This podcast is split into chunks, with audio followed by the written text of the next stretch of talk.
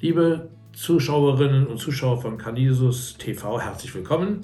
Wir sind jetzt am Dienstag in der fünften Woche. Ich bin immer noch bei den Schriftargumenten, die Paulus jetzt anführt, um seinen ähm, sozusagen äh, radikal judaisierenden Heidenchristen zu sagen, Leute, ihr versteht das Judentum falsch, wenn ihr anfangt jetzt hier äh, einen auf äh, besonders radikal äh, in der Gesetzesnachfolge, insbesondere was die Beschneidung und diese Dinge betrifft, macht.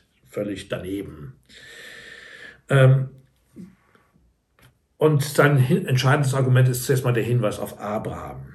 Abraham hat eben geglaubt äh, und zwar lange bevor es das Gesetz gegeben hat. Christus hat uns, also die wir aufgrund unserer Geburt Juden sind, erlöst aus der Verfluchung durch das Gesetz, die Todesverurteilung durch das Gesetz, weil er eben als Jude selbst für uns stellvertretend selbst äh, zum Verfluchten wurde. Denn es heißt ja im Gesetz, verflucht ist jeder, der am Kreuze hängt, der am Holze hängt. Damit dadurch, dass das geschieht, jetzt wieder die Perspektive eröffnet wird, äh, das Gesetz nicht mehr trennt, Juden und Nichtjuden, sondern dass die Tür geöffnet wird für alle Völker und der Segen Abrahams dann in der Person Jesu Christi auf alle Völker kommt. Gemeinsam sind wir Christusgläubigen aus Israel nun mit euch Christusgläubigen aus den Völkern äh, in der Lage, den, die Verheißung, die Gott uns allen gegeben hat, gemeinsam aus dem Geist des Glaubens, des Vertrauens zu empfangen und eben nicht durch den Bezug auf das Gesetz. Brüder und Schwestern, ich nenne euch jetzt noch ein anderes Beispiel. Eine Erbschaftsverfügung zum Beispiel, die ein Mensch rechtskräftig verfügt hat, schiebt niemand beiseite oder, oder ergänzt sie. Sie ist unantastbar. Auch Gott ähm, verschiebt sie nicht. Also, das ist jetzt ein Argument, das sagt, könnte man nicht behaupten, dem Abraham hat äh, Gott eine Verheißung gegeben und äh, Gott äh, und Abraham hat dieser Verheißung geglaubt und dadurch hat er selbst eben aus diesem Raum des Glaubens gelebt und dadurch das Heil erlangt für sich und für alle Völker in der Verheißung. Dann aber 430 Jahre später kam das Gesetz und damit ist diese erste Verheißung aufgehoben. Das ist das, was hier Erbschaftsverfügung genannt wird. Also hebt, hat das Gesetz des Mose den Erstzugang Gottes zu seinem Volk, nämlich über Abraham und das Prinzip des Trauens aufgehoben.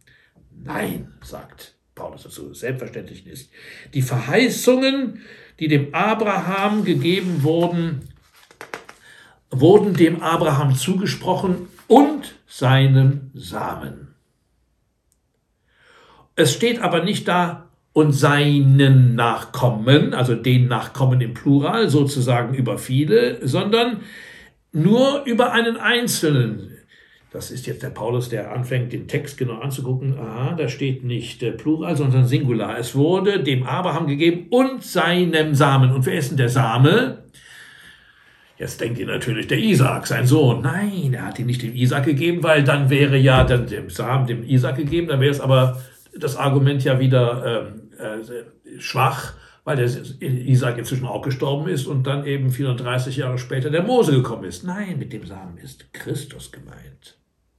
Also, er hat die Verheißung dem Abraham gegeben und deinem Namen, Samen, also dem Christus und nicht bloß Isaak. Deswegen sage ich euch, das Gesetz, welches 430 Jahre später entstanden ist, siehe Exodus 12, 40, setzt seine, eine Erbschaftsverfügung, welche von Gott vorher rechtskräftig gegenüber dem Abraham vollzogen wurde, nicht außer Kraft etwa um dann die Verheißung, die in dieser Verfügung liegt, unwirksam, um, unwirksam zu machen, weil sie jetzt angeblich durch das Gesetz ersetzt würde.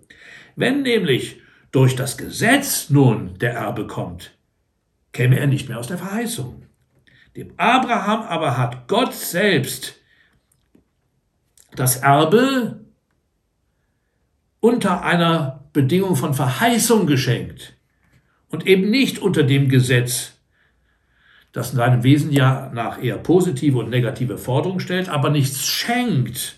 Also kommt das Erbe, das dem Abraham verheißen hat und das in Christus nun äh, zur Vollendung kommt, äh, aus der Verheißung und nicht aus dem Gesetz. Das ist jetzt sehr theoretisch, das gebe ich zu. Ich kann leider nicht anders, jetzt als so zu sprechen, weil es hier steht. Das ist etwas für sozusagen Gelehrte, die sich über das Gesetz streiten.